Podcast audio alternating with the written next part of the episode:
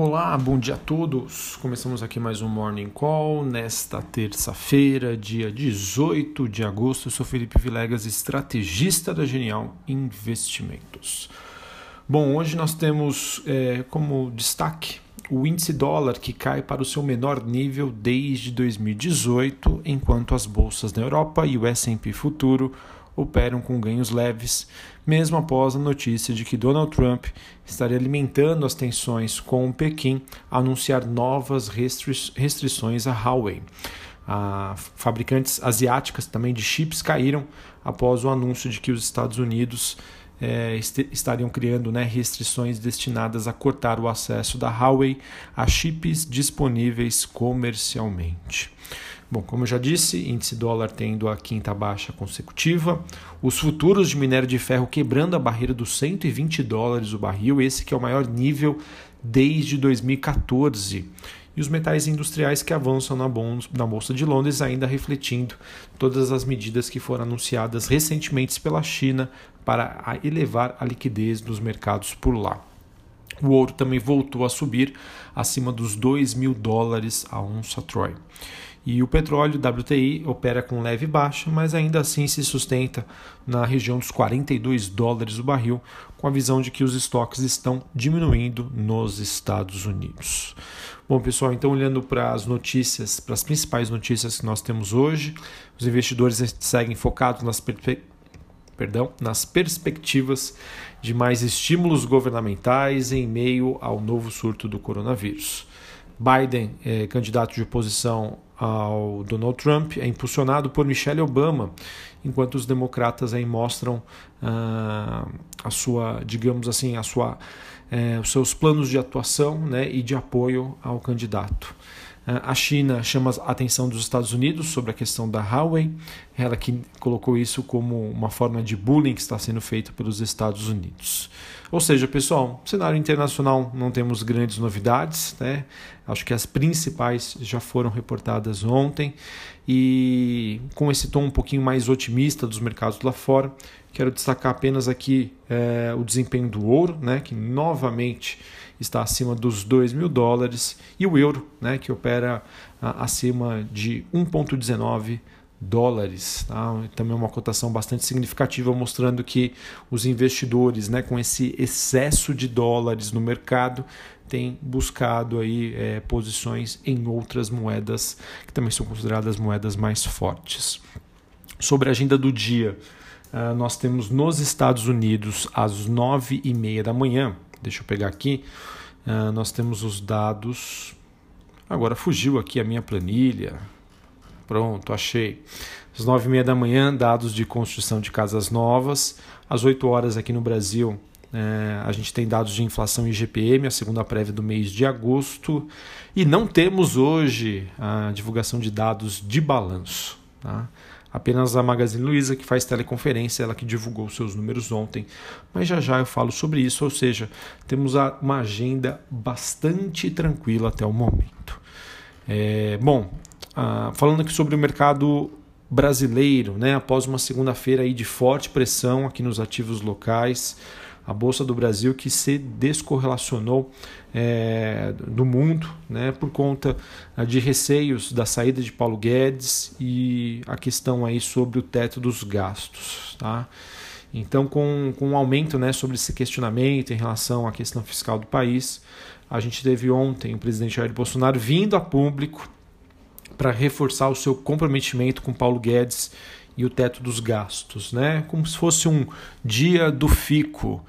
É, a sinalização, acredito eu, né, deve ser positiva a curto prazo. Sim, acredito que isso ajude a acalmar os ânimos do mercado. É, se eu não me engano, olhando para o desempenho do EWZ, que é uma ETF negociada lá nos Estados Unidos que replica ações brasileiras, é, já temos aí um desempenho bastante positivo. Tá? Porém, a gente tem que tomar todo o cuidado possível. Essa não é uma sinalização definitiva. Né? Esse assunto não deve se encerrar da noite para o dia. Tá?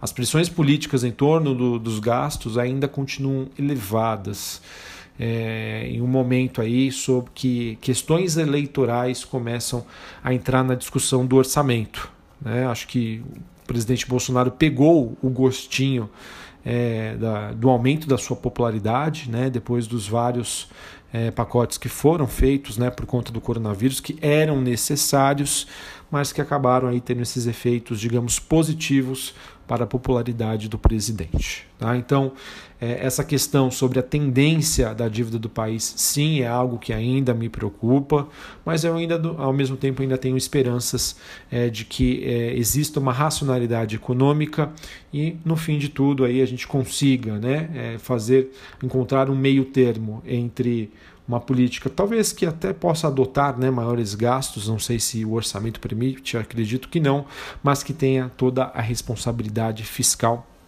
que é uma das âncoras de, de reconhecimento né, do, dos investidores em relação à a, a, tendência né, do fiscal brasileira. Tá? Então, isso é um tema super importante. Sim, acho que a princípio Uh, no curto prazo resolve bastante coisa, mas a gente sabe que se eventualmente no futuro isso vier à tona novamente, o mercado ele vai penalizar aí o investidor, sem sombra de dúvida.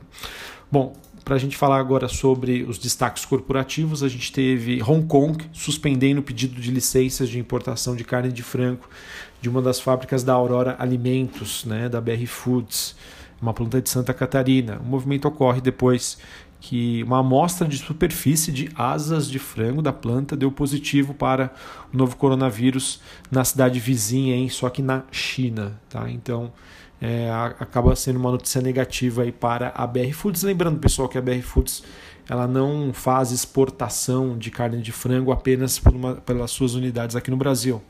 Ela é uma empresa globalizada, mas mesmo assim isso pode gerar aí um maior estresse. Bom, tivemos o Banrisul informando ontem que vai iniciar uma negociação com entidades sindicais para começar a implementar um plano de desligamento voluntário. Normalmente essa notícia é bem recebida pelo mercado. Então fique atento aí às ações de Banrisul. Ontem a gente teve a Gol é, sinalizando que viu o mercado doméstico em nível né, parecido com o que havia antes da pandemia, somente em 2021, tá? quando a demanda doméstica deve atingir cerca de 70% do que era antes do ocorrido aí do coronavírus. Bom, a IRB informou que após a subscrição de ações a, ao preço aí de 6,93, ela acabou atingindo 90,4% da meta tá, do montante estimado aí que ela gostaria de, de, de fazer subscrição. Diante disso, abriu-se uma nova janela. O período de reserva de subscrições de sobras vai de 18 a 24 de agosto. Uh, que mais? Temos aí a questão da novela né, entre Links, Totos e Stone. A Totos que se pronunciou, que deve questionar legalmente se for aceito o acordo entre Links e Stone. Eles acreditam que a, a maneira com que isso foi feita não a, a, representa aí o que eles julgam né, um ônus indevido, né, ou seja, um ganho indevido para os acionistas é, controladores da Lynx. Tá? Então, enfim, uma novela que continua. É, ontem a gente teve a entrada da rede do Itaú. Uh, todos querem, então, assim como todos querem a Oi, todos também querem a Lynx. Vamos ver aí como que isso aí deve terminar. A Oi, falando sobre a Oi, né? A Oi que está se preparando para captar mais de 2 mais de 2 bilhões de reais até o final deste ano ou no máximo até o começo do ano que vem. O dinheiro que será usado para turbinar a sua expansão das redes de fibra ótica aqui pelo Brasil, que é a sua principal linha de operações hoje, de acordo com o broadcast. Uh, bom, e a gente teve os resultados da Magazine Luiza. Magazine Luiza que reverteu o lucro do ano passado, acabou tendo um prejuízo é, nesse segundo trimestre de 64,5 milhões de reais. O desempenho foi em função principalmente do fechamento temporário das lojas físicas por conta da pandemia da Covid-19. Apesar do prejuízo, pessoal, foi é um resultado já esperado pelo mercado. É, me, me destaca aqui da parte positiva as vendas diretas do e-commerce, o 1P, né, que é em que a Magazine Luiza vende diretamente, cresceu 171%. As vendas do e-commerce total cresceram quase 182%. Uh, ah, que mais? Né? O seu GMV, né, que seriam as vendas totais, crescimento de 50% na comparação do ano, as receitas crescendo 30%. Uh, ah, e assim, os números vieram melhores do que o mercado estava esperando. Tá? Qual que é a grande questão que eu vi alguns comentários aqui de alguns analistas?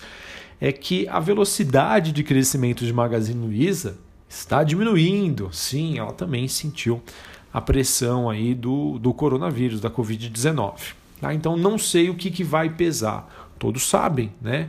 Magazine Luiza é uma ação bastante cara e que negocia aí bem a múltiplos né, muito altos. Será que o mercado vai finalmente começar a realizar ou não? Vamos se, o mercado vai dar o benefício da dúvida e continuar comprando Magazine Luiza a esses níveis, tá bom?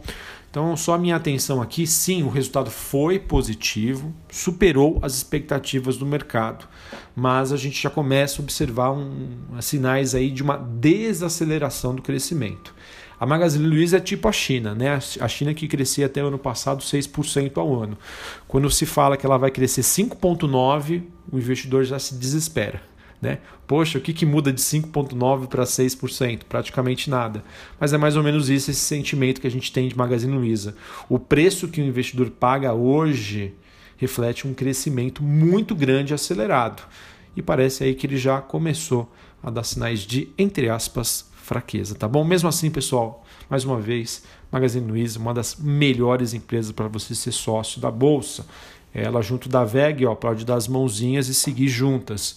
Mas enfim, é, a gente sabe que uma empresa ali passa por ciclos, tem a questão do Covid-19, então vamos ver como que o impacto será hoje uh, nas ações. Se continua onde está, se o mercado já precificou isso, ou se ainda tem um fôlego extra para continuar a movimentação de alta, tá? Novamente, é difícil saber, eu vi opiniões bem distintas aqui. Uh, enfim, continuo optando por falar que ela continua uma ótima empresa para ser sócio, mas a gente sabe que os preços realmente estão elevados. Um abraço a todos, uma ótima terça-feira, até a próxima, valeu!